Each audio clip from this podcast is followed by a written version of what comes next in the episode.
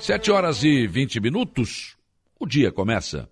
Com a informação de que o prefeito de Meleiro, Éder Matos, recebeu em seu gabinete na tarde de ontem a visita da corte da 29ª edição da Festa do Colono de Maracajá. A rainha Maria Luísa Farias Ramos e as princesas Camila e Vitória de Souza e Giovanna Mafioletti Leandro. É, houve lá uma conversa tranquila, né? Elas foram convidar o prefeito para esta festa, que terá dois grandes shows nacionais e atrações musicais também da nossa região. O prefeito Éder Matos que gosta de música sertaneja né, e atrações culturais, garantiu que estará presente neste evento que vai acontecer agora, de 29 a 31 de julho, ali no Centro Esportivo Antônio da Rocha. O secretário de Administração e Finanças, Júlio César de Oliveira, recepcionou a comitiva de Maracajá. E o prefeito Aníbal Brambila e a primeira-dama Claudete também estão convidando a população de toda a nossa região para esta grande festa do colono que volta depois da pandemia com força total de 29 a 31 de julho. A administração municipal de Araranguá, através da Secretaria de Esporte e Turismo, comprou ontem um novo cortador de grama dirigível.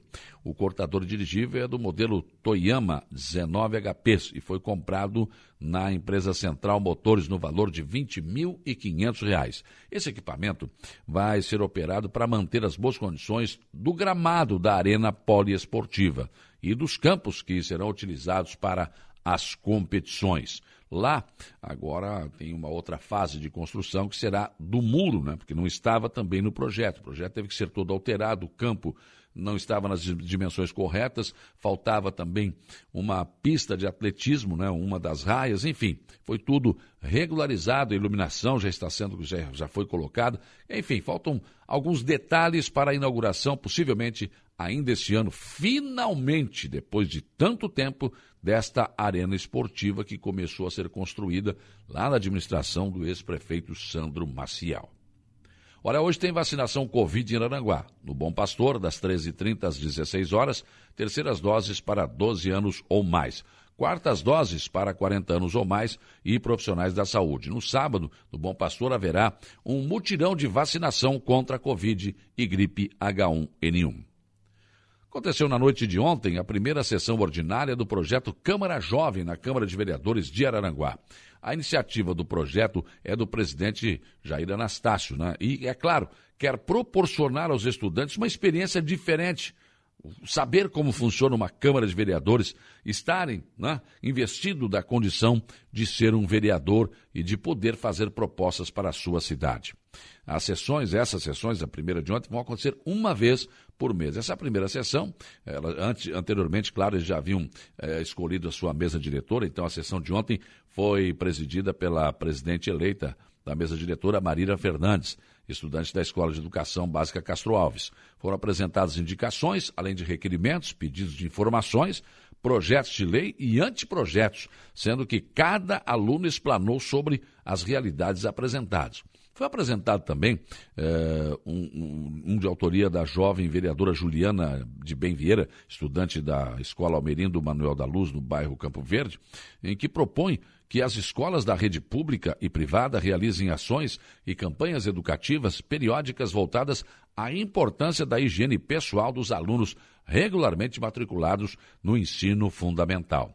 Além dos anteprojetos, a vereadora jovem Ana Júlia Kurtz, estudante da escola professora Maria Garcia Pesce, apresentou projeto com ênfase no diagnóstico do autismo, Diz ela que esse projeto de lei determina a adoção de instrumentos de triagem de desenvolvimento infantil, IRD, aplicável em crianças, possibilitando um rastreio do transtorno do espectro de autismo.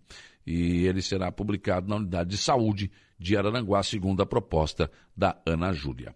Também foram apresentadas ainda indicações, entre elas pedidos de lombadas e abrigos de ônibus em frente aos educandários, pavimentação de vias, além da reforma ou aquisição de novas cadeiras para as escolas municipais. As indicações, projetos, anteprojetos ah, né, para oficialização dos pedidos serão apresentados pelos vereadores padrinhos, cada vereador jovem tem um padrinho, tem um vereador, então serão apresentados nas próximas sessões ordinárias do Poder Legislativo Municipal e, claro, vão chegar à mesa do prefeito César César. Realmente é um belo projeto, espetacular projeto que já existia, mas foi aprimorado agora na gestão do, do presidente Jair Anastácio e realmente a Câmara, a sessão de ontem foi muito proveitosa. As pessoas devem entender que são alunos de escolas que estão apresentando propostas diferentes daquelas comuns que a gente vê no dia a dia nas sessões da Câmara. Tem outra visão, né, que deve ser considerada também. Já a sessão de ontem da Câmara de Vereadores do Balneário Rui de Silva foi marcada por solicitações e cobranças à Secretaria de Obras.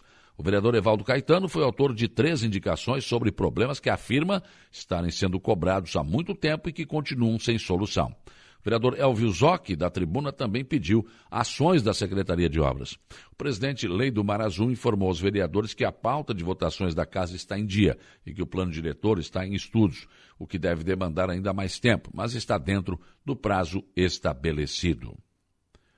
O prefeito de Ermo Paulo de la Vecchia reuniu mais de 150 lideranças de vários setores do seu município num ato político.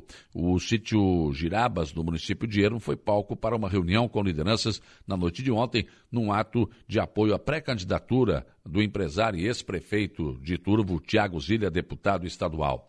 O anfitrião do evento, prefeito Paulinho de la Vecchia, do MDB, disse que Ermo está fechado com Tiago Zilli, pois conhece a sua história e a trajetória, um passado de muito trabalho e realizações quando foi prefeito de Turvo. E a tão esperada licença ambiental da Serra do Faxinal deve sair ainda este mês. O prefeito de Praia Grande recebeu a informação e está confiante de que o nó que ainda prende o início da obra possa ser desatado finalmente. Mas em se tratando de obra da Serra do Faxinal, é claro, é sempre bom ficar com o pé atrás. Outra obra importante para a nossa região foi alvo de reportagem no portal GZH, a Serra da Rocinha. Na reportagem, fica claro que o lado catarinense da obra está sendo tocado e que em breve né, deve ser entregue ainda este ano. Mas a preocupação fica para o lado gaúcho, a parte gaúcha da obra que enfrenta problemas. Diz a reportagem que após um ano de ordem de serviço do lado gaúcho, a obra ainda não começou em São José dos Ausentes. A previsão mais otimista é que as primeiras ações tenham início agora, no próximo mês de agosto. No lado gaúcho também existem problemas de ordem ambiental e a desistência de uma empreiteira devido à falta de recursos. Uma futura discussão deverá ser encaminhada pela administração municipal de Araranguá a ocupação dos espaços públicos no centro da cidade, ou ocupação de espaços públicos como um todo. Né? A atuação, a atual situação, perdão, exige uma ampla discussão e novas normas ou leis que possam reger a ocupação dos espaços públicos, como praças, o calçadão, a própria via gastronômica. Claro que já existem leis vigentes que, em muitos casos, até nem vêm sendo muito observadas ou cobradas, mas salvo o melhor juízo, Vamos precisar discutir o assunto sem causar prejuízo a quem já ocupa tais espaços, mas normatizar a ocupação, bem como determinar áreas bem definidas para as mais diversas áreas de atuação comercial. O mesmo já está acontecendo em relação ao camelódromo, onde o município deverá lançar licitação para ocupação daquele espaço. Neste caso, devido a uma nova interpretação do Ministério Público, que inicialmente havia recomendado um novo espaço tirando daquele comércio que havia lá na Beira Rio, todos lembram como era, né? E levando para o local onde está hoje. Organizar a cidade, deixar claro o que pode, o que não pode, e a partir daí exercer uma fiscalização eficaz, pode ser o melhor caminho para uma cidade melhor. Pensem nisso enquanto lhes desejo um bom dia.